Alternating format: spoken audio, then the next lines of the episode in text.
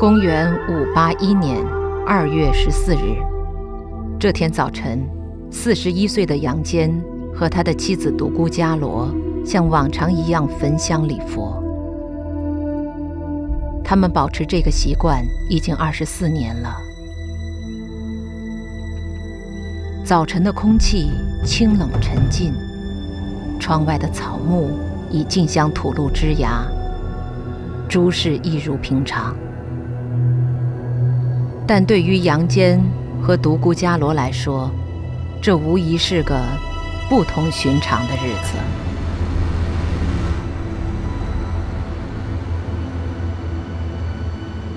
时辰到了，杨坚的亲信们早已在相府门外等候。今天的事能否顺利进行？此后又是否会有莫测的风云再起？难以预料。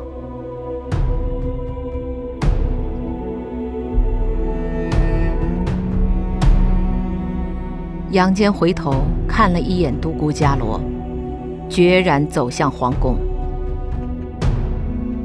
相伴多年的发妻是这个世界上最了解他的人。杨坚知道，自己不必再多说什么。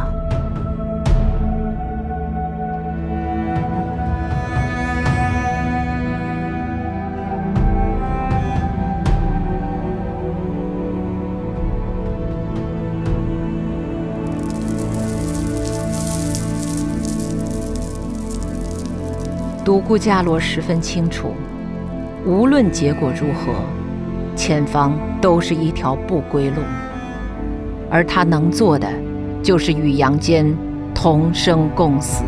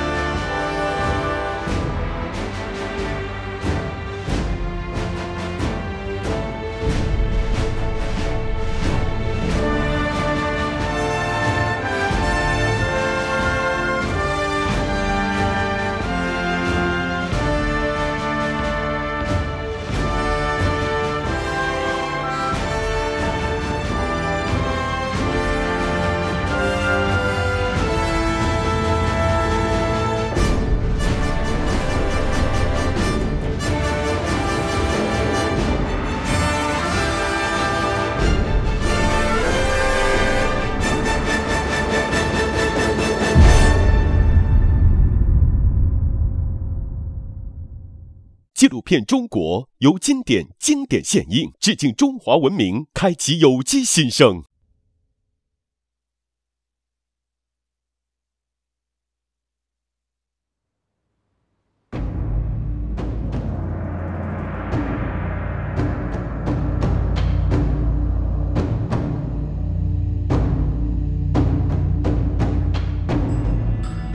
几个时辰后。杨坚接受北周晋帝禅让，自己称帝。他取代北周，确立了新的国号——隋。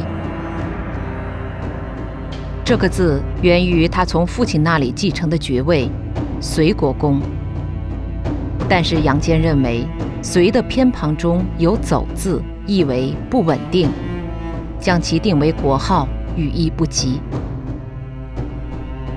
于是他弃掉“走”，用了一个新字，“随”。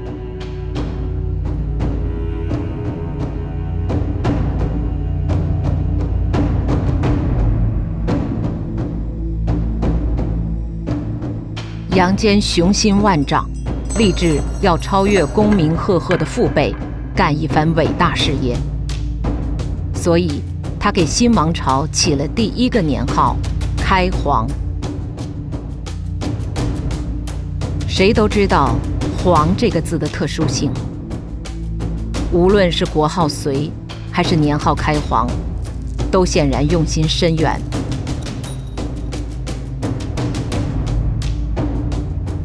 这是一个继往开来的王朝，杨坚要开启一个全新的皇权时代。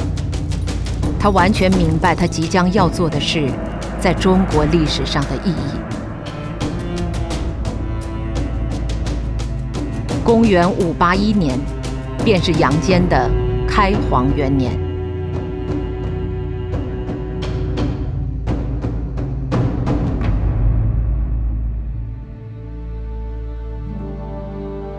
登基仪式如期举行。杨坚身边的群臣大多来自胡汉荣植的关陇集团。杨坚和他们的家族，包括妻子独孤伽罗的家族，都有着千丝万缕的联系。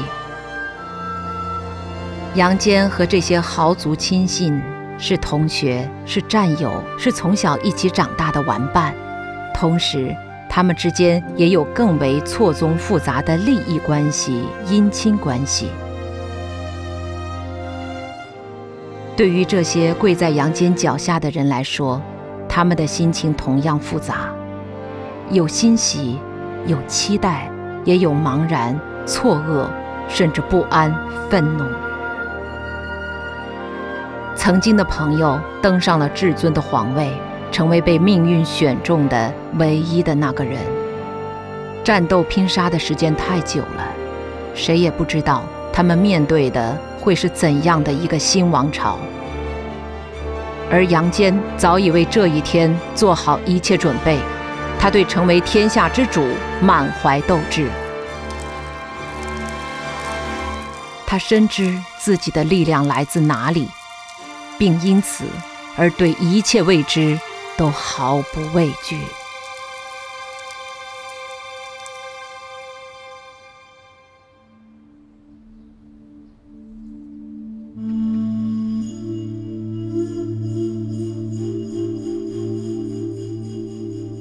所有人都在等待来自宫廷的消息，当然也包括独孤伽罗。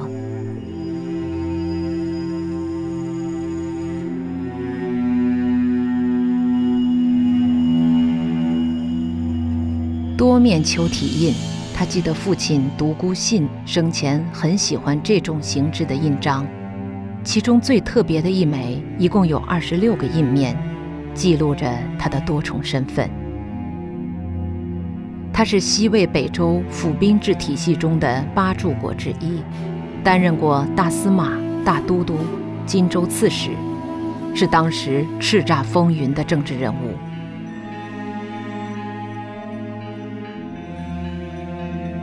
从小在父亲那里耳濡目染得来的政治经验，早已化为独孤伽罗身上的一部分。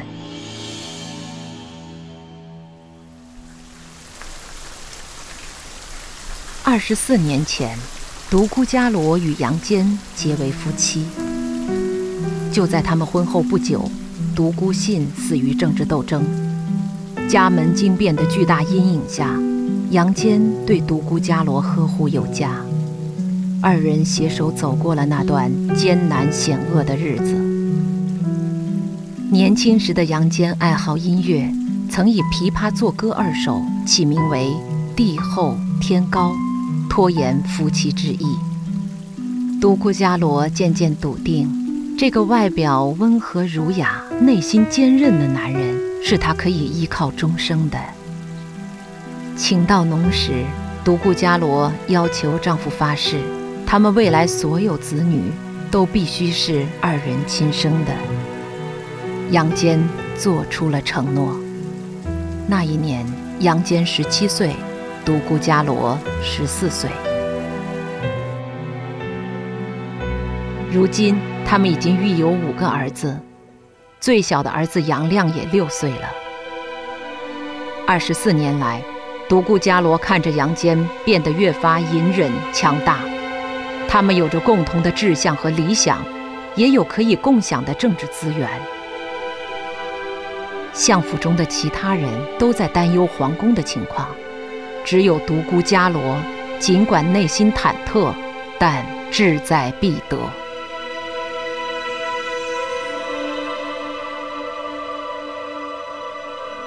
几个时辰过去，那个命运般的消息终于轻描淡写地传到独孤伽罗的耳边：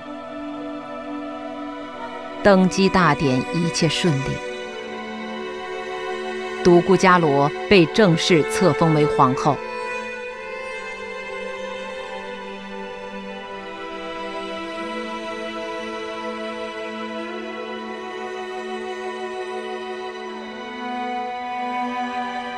尽管已经习惯了处变不惊，独孤伽罗还是不免百感交集。他感叹自己的判断果然没有错，杨坚已将皇权掌握在手中。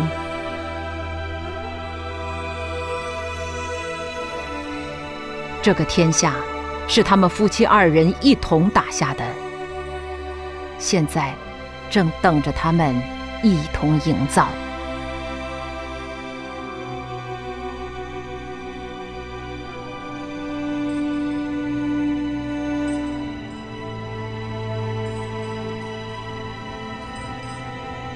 这时的他们并不知道，公元五八一年的这个早春，他们对机会的把握和决断，开启了一个伟大的时代。这个被命名为隋的王朝，接下来所做的一系列抉择，将深刻影响千秋万代。杨坚和独孤伽罗还来不及细想这些，现在。他们主要面临两个问题：第一，杨坚还没有树立起足够的皇帝权威；第二，外敌环伺，国家还远远称不上太平。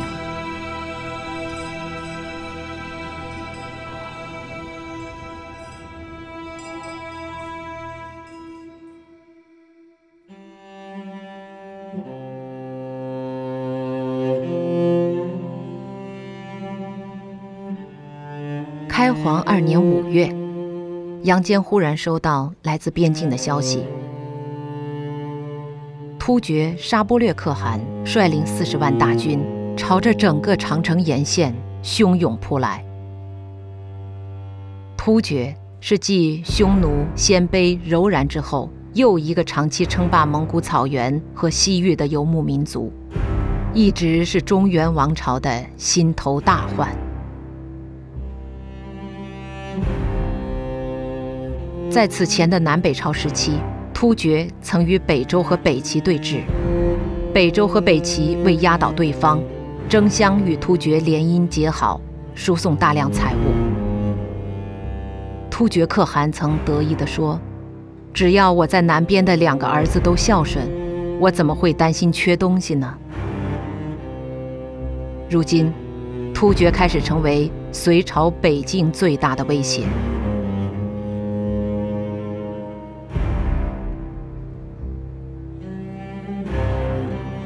此时，隋朝刚刚立国，根基未稳，立即开战看上去并不是一个很好的选择。但对于杨坚来说，成长在以武功起家的北周，打一场真正的胜仗，一直是他心中渴求的。一旦赢得这一仗，就意味着他将超越关陇集团那些驰骋沙场的前辈。甚至超越那个曾经令所有人都仰视的宇文泰。如此，他作为皇帝的权威就会大大加强。这是不得不战的时刻，而且他必须取胜。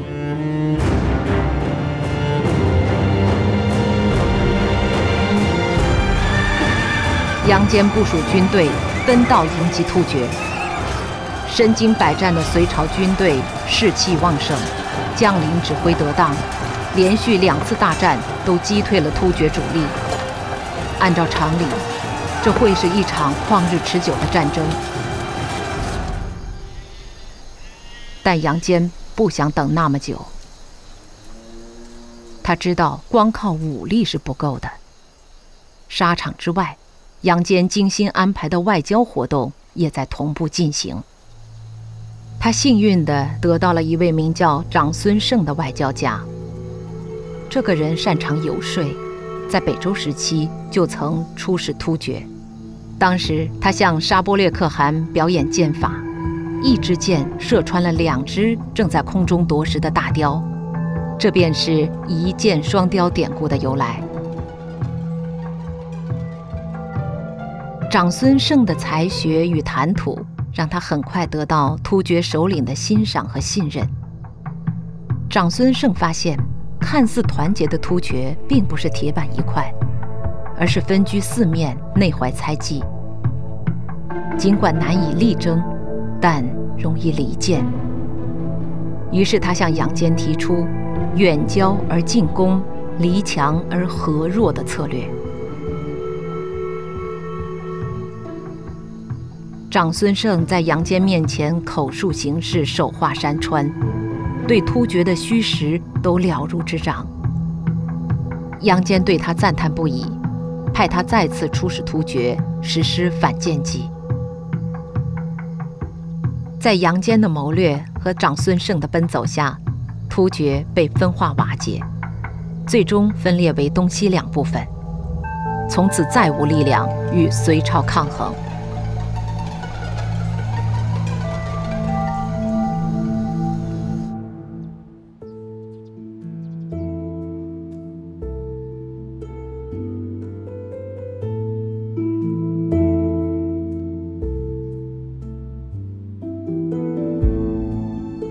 开皇四年，沙波略可汗向隋朝称臣内附，上书表明：“天无二日，土无二王，大隋皇帝，真皇帝也。”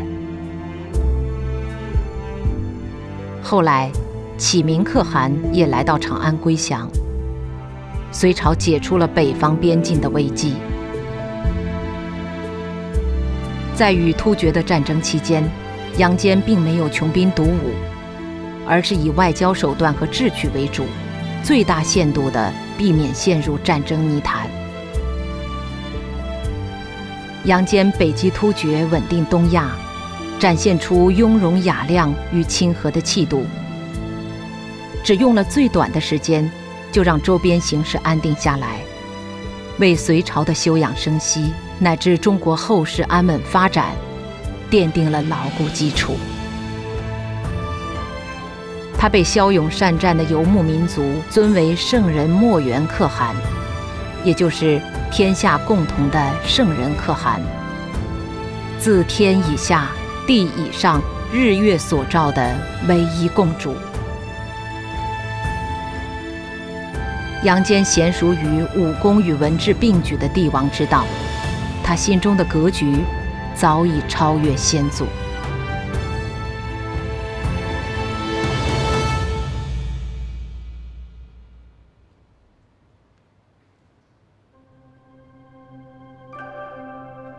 杨坚出生成长于佛家寺院，是一个虔诚的佛教徒。同样笃信佛教的独孤伽罗始终相伴杨坚左右，形影不离。杨坚每次临朝，独孤伽罗必与他乘车同去。到了朝阁外，杨坚进殿，他就在偏殿安静等候，同时派宦官进宫了解政情动态，并传递朝会信息。待到杨坚办公结束，退朝回内宫的时候，他们就一同返回，设宴休息，相顾欣然。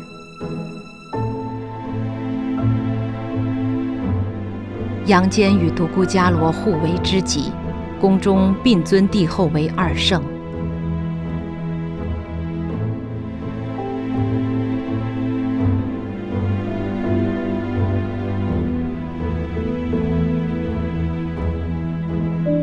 独孤伽罗的态度很明确，只要杨坚不辜负他，他就会全力辅佐这个男人。一己之私、家族利益，全都可以抛诸脑后。那是一种近乎决绝的支持。他的表兄大都督崔长仁犯法，按律当斩。杨坚想要赦免他。但被独孤伽罗坚决制止，最终崔长仁被处以死刑。独孤氏自关陇时期开始就重权在握，独孤伽罗对权力消长的秘密耳濡目染，皇亲国戚做大，皇权受损，这是夫妻二人都不愿重新看到的局面。于是。独孤伽罗选择虚身推权，整个隋朝，皇后家如此强大的势力，却始终匿迹于中枢权力之外，保证了中央集权政治的有效运行。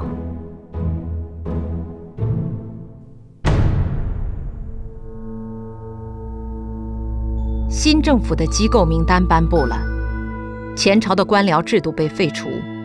取而代之的是一个全新的官职体系，这便是三省六部制。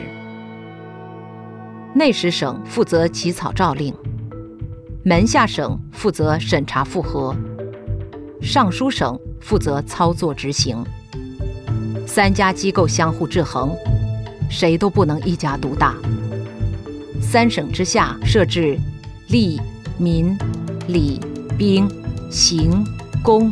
六部负责处理全国军政、兵刑、钱谷等行政事务，权力被进一步分解下放。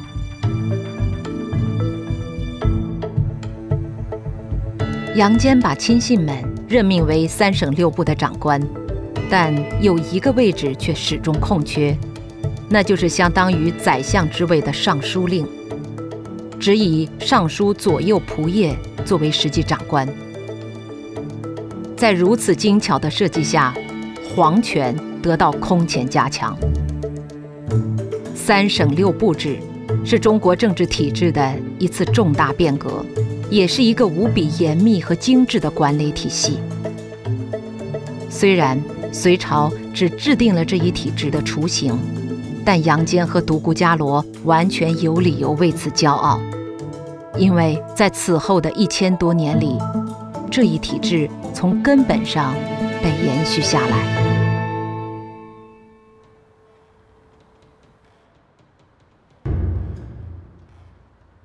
随着新官制的颁行，杨坚又推出了新的律令法规——开皇律。与过往相比，开皇律最大的特点便是清晰简洁。它建立的十恶不赦原则中有四项。都与军权相关，用律法保证皇权，既推崇了法，又强化了皇权。杨坚每一个举措都目标明确、直接而高效。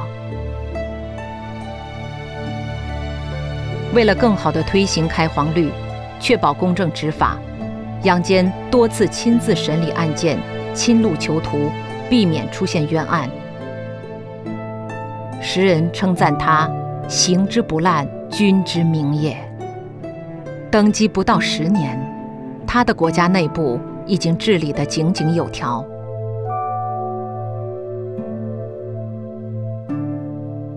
杨坚几乎做对了一个皇帝必须要做的每一件正事。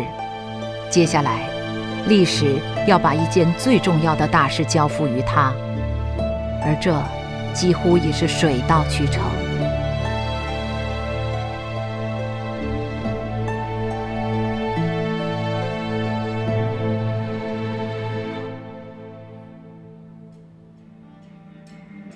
此时，曾经政权林立的中国土地上，只剩下两个中原王朝，一个是杨坚的隋朝，另一个是长江以南的陈朝。杨坚知道，对比分裂之前的汉帝国版图，他还差半壁江山。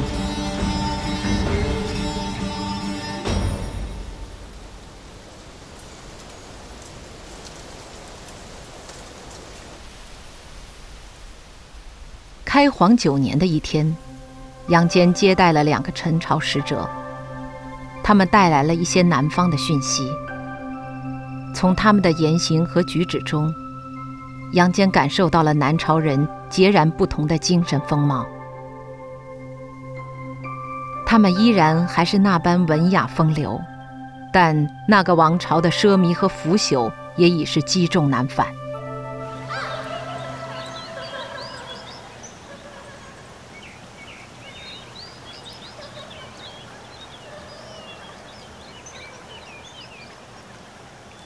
当北朝社会一片朝气的时候，南朝上下依旧沉溺在酒色诗文的旧梦里。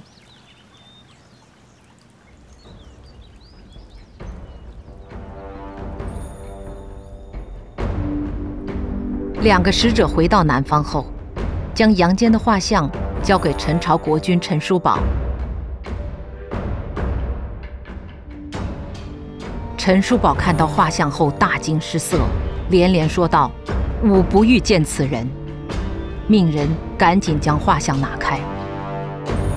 身处极尽奢华的临春阁，美人环绕的陈叔宝顿时失去了饮酒作乐的兴致。而此时，杨坚已经决定下诏伐陈。实际上，这场战争的结果是没有什么悬念的。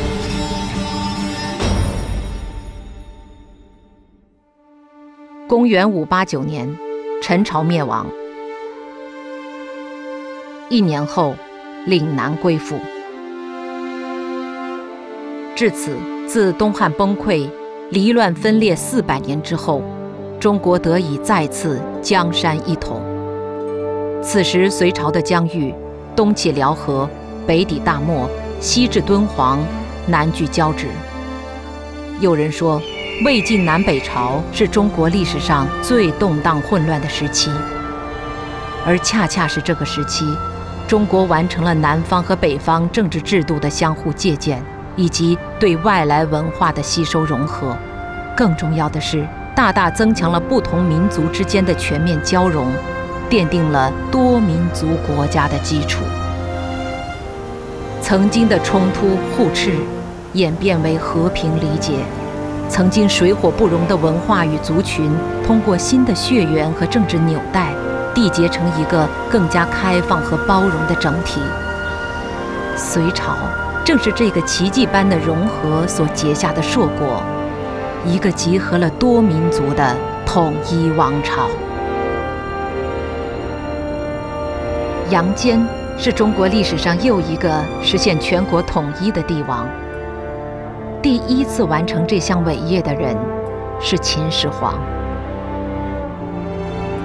留存着中国文化根本的南朝，和已经大大拓展中国文化外延的北朝，终于整合在一起。中国迎来又一个辉煌时期。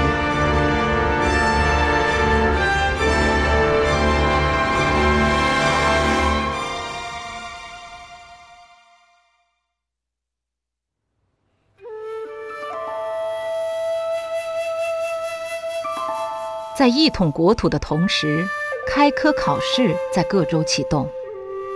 后人将此视为科举制的开端。回溯以往历代，政府的人才遴选多以举荐为主，最终演变成了以门第出身作为选人标准。杨坚创立了新的人才选拔机制——分科取士。他将考试。设置为秀才和明经等科目，秀才是方略，明经是经术。各地选派的考生称为贡士，聚集在京师参加会考。贡举及第后，再参加吏部的全选考试，合格后才可授官。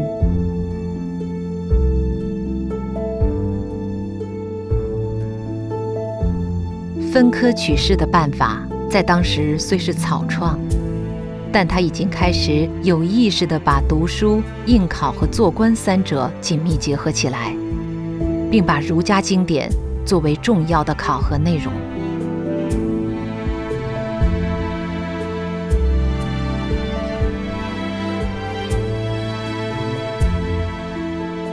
这种前所未有的官吏选拔方式。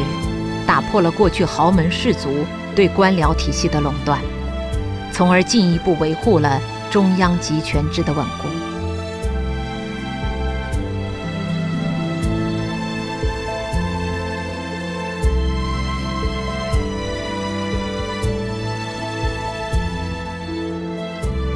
科举考试为成千上万的寒门士人开辟了一条改变命运的康庄大道。这一初创的制度还需要后世的不断完善，但毫无疑问，它和隋帝国创立的三省六部制一样，是中国政治制度史上划时代的发明。前者奠定了后续一千多年的政治权力结构，后者创造了后续一千多年的官员选拔体系。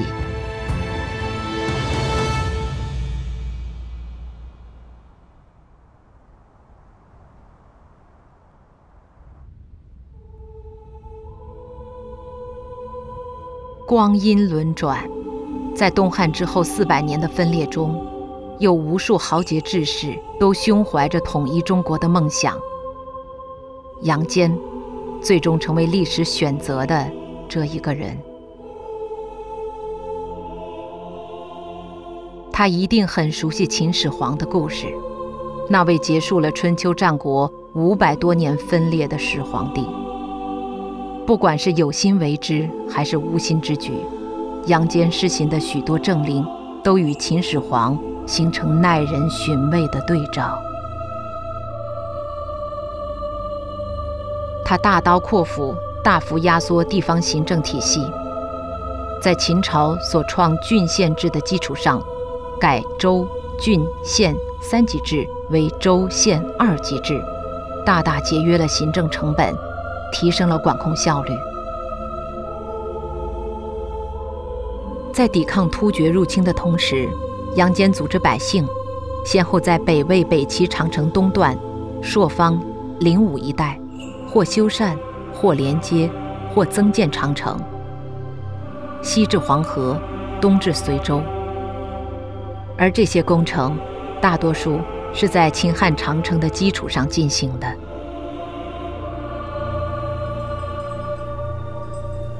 比秦始皇幸运的是，杨坚的帝国在短短十几年里迅速变得富庶起来。他继续推行北魏时期创立的均田制，让农民获得更多的土地。他还整顿户籍，增加政府的税赋收入，健全仓廪制度，稳定经济秩序。隋朝建立之初，有人口五百五十九万户。到了开皇九年，这个数字达到七百五十万。开皇末期，人口更达到八百七十万户。开皇十二年，负责财政的大臣向杨坚报告，称国库粮食太多了，都堆积在过道里。接着，开皇十三年，又有官吏向杨坚汇报。国库里已经堆满布帛，再没法往里面放了，请求解决仓库问题。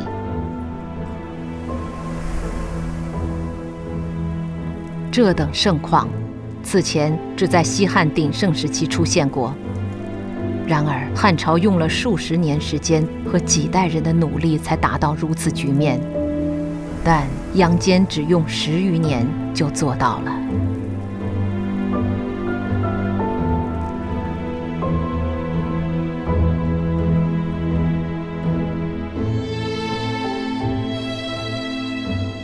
秦始皇终其一生，也未能建完他心目中的天下第一宫——阿房宫。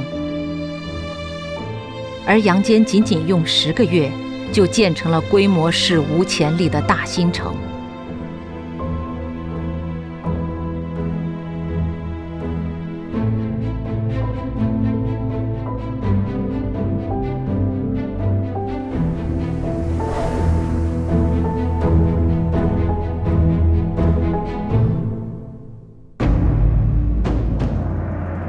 杨坚登基的第二年，以长安城凋残日久为由，下令在汉长安城的东南及今天的西安龙首原的南面建立一座新的都城。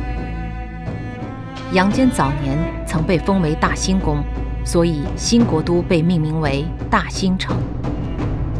大兴城规模惊人，它是汉长安城的二点四倍，比同时期的拜占庭帝国首都君士坦丁堡大七倍。它标志着当时中国所能达到的经济实力和技术水平。它的设计理念不但对中国后世，而且对日本、朝鲜的都市建设都产生了深刻影响。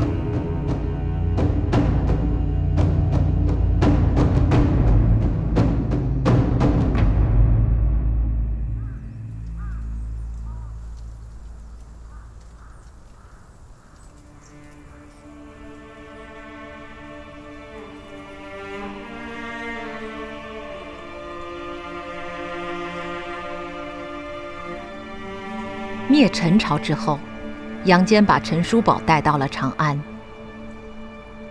尽管沦为阶下囚，陈叔宝还是得到了杨坚的宽待。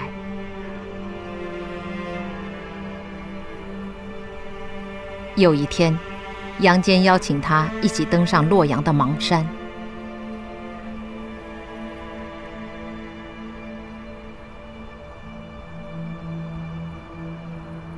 陈叔宝望着站在山巅的杨坚，当场作诗一首：“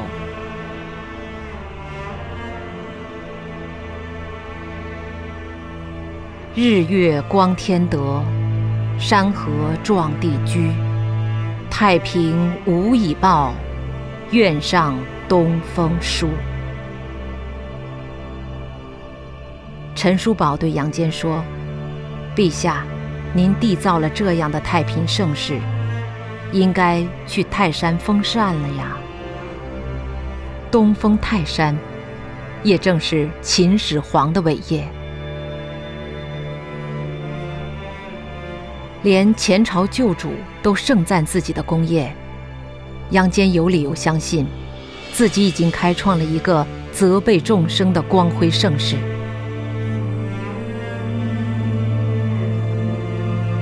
杨坚是个心怀宏大使命感的人，他勤奋、自律，渴望留名青史。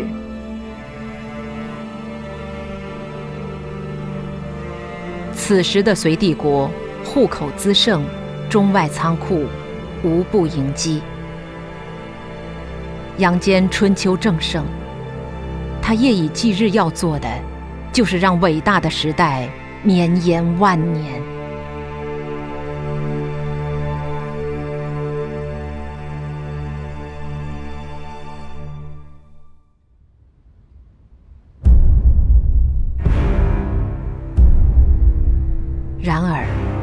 在隋帝国方兴日盛之际，公元六百年深秋，杨坚突然做出了一个令众人瞠目结舌的决定：他将寄予厚望的太子杨勇废为庶人。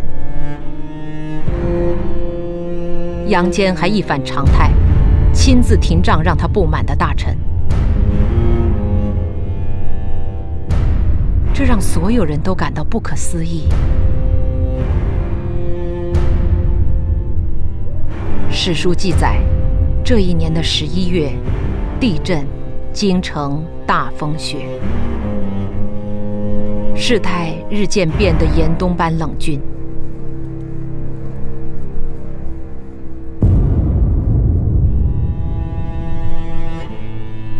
突如其来的变故还未被完全接受，新的意外接踵而至。一年后。公元六零一年，杨坚统治隋帝国的第二十一年，他将年号由开皇改为仁寿。开皇和仁寿两个年号是如此天差地别，杨坚似乎正在疏远曾经的万丈雄心。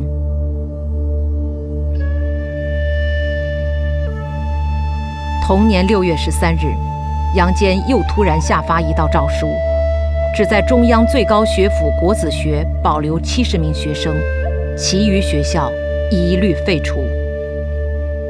而兴办学校，却是杨坚早年极力主导的。他用一纸诏令中断了众多读书人的求学之路，也否定了自己曾经的远见卓识。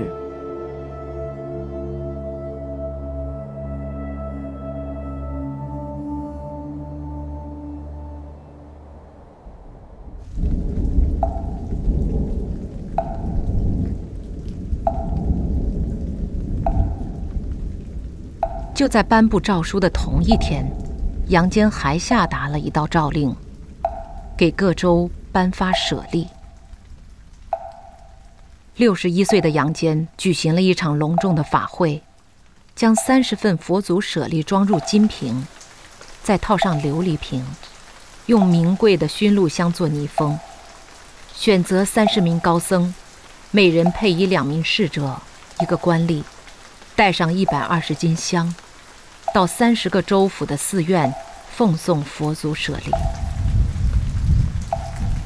此时杨坚的心境似乎已经发生了很大变化，他不再是那个踌躇满志、寻求开皇伟业的杨坚了。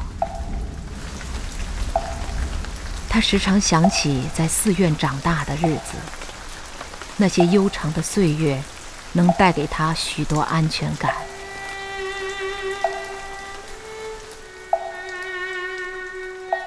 他知道自己能依靠的，除了从小笃信的佛法，就只有独孤伽罗。独孤伽罗也长期听入宫僧尼讲经说法，向僧人和寺院布施大量财物，与杨坚共造莲基佛塔，供奉舍利。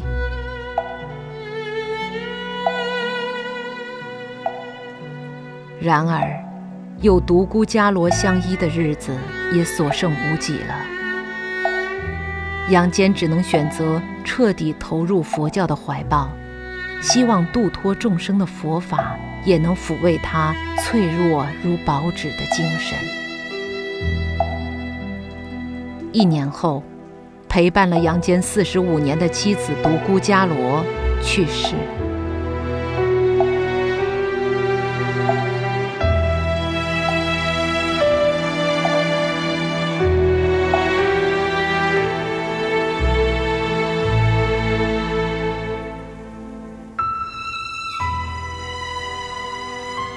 对于杨坚来说，过去三年是黑暗的。他的人生在最鼎盛时急转直下，没有人知道究竟是什么让他产生如此大的巨变。人们只知道，他亲手册立的太子杨勇和次子杨广发生了内斗，这是杨坚和独孤伽罗最不愿意看到的。他们一起开拓了恢宏的基业，一起养育了五个儿子和五个女儿。家族和帝国本该都有更好的未来。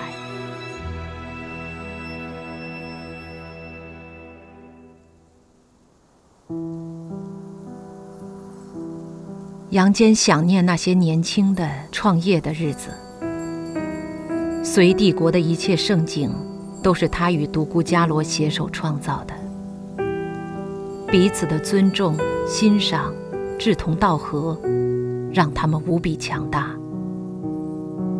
他们毫无保留地向对方交付真心，许下承诺，并用一生时间去践行。在中国历代帝后当中，杨坚和独孤伽罗是绝无仅有的一对儿。他们是生死与共的战友，是情投意合的夫妻，是砥砺相助的知己，他们之间有信，有恩，有义，更有罕见的爱。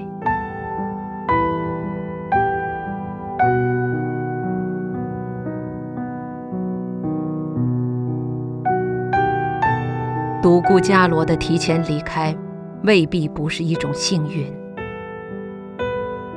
只是留下了杨坚一人，独自面对冷寂的终点。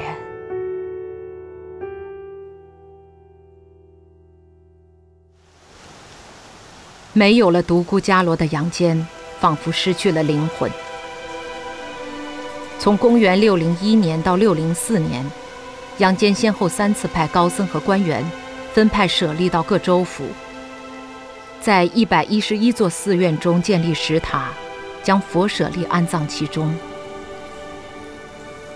这或许给了他人生最后的安慰。独孤伽罗去世两年后，六十四岁的杨坚去世。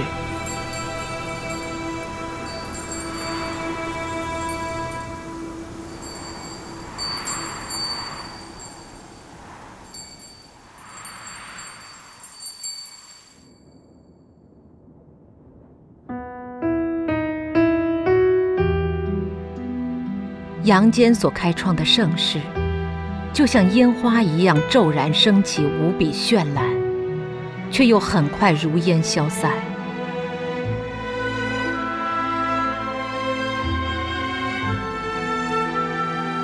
如果他知道身后发生的事，或许会死不瞑目。继承人杨广只将隋帝国延续了十四年，他大兴工程。修筑殿堂宫苑，滥用民力，多次兵伐征讨。杨广的野心耗尽了帝国的命数，也为自己招来后世无数骂名。杨坚或许从未想过，他与秦始皇竟有如此相似的终局。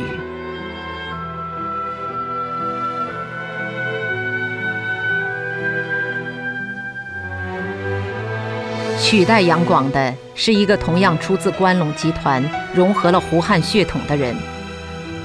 他的母亲是独孤伽罗的亲姐姐，她的名字叫李渊。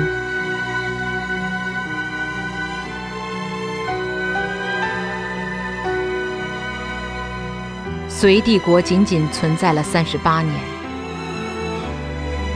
这是一个短促而华丽的巅峰。也是一个伟大时代的序曲。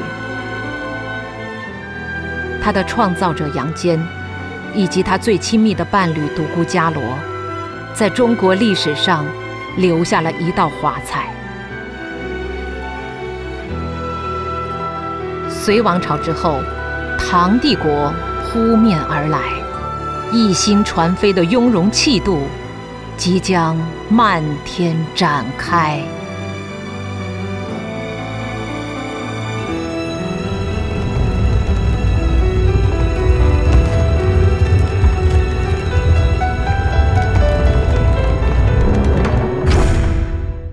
金典致敬中华文明，开启有机新生。提醒您下期看点：清澈闪烁的穹庐下，开放包容的唐帝国正在诗意的运行。历史积蓄了千年的力量被点燃，照彻了雄浑美丽的天空与大地。盛唐是一种风度，是一场永远留在历史中的文明盛宴。纪录片《中国》，待会儿见。纪录片《中国》，现在继续。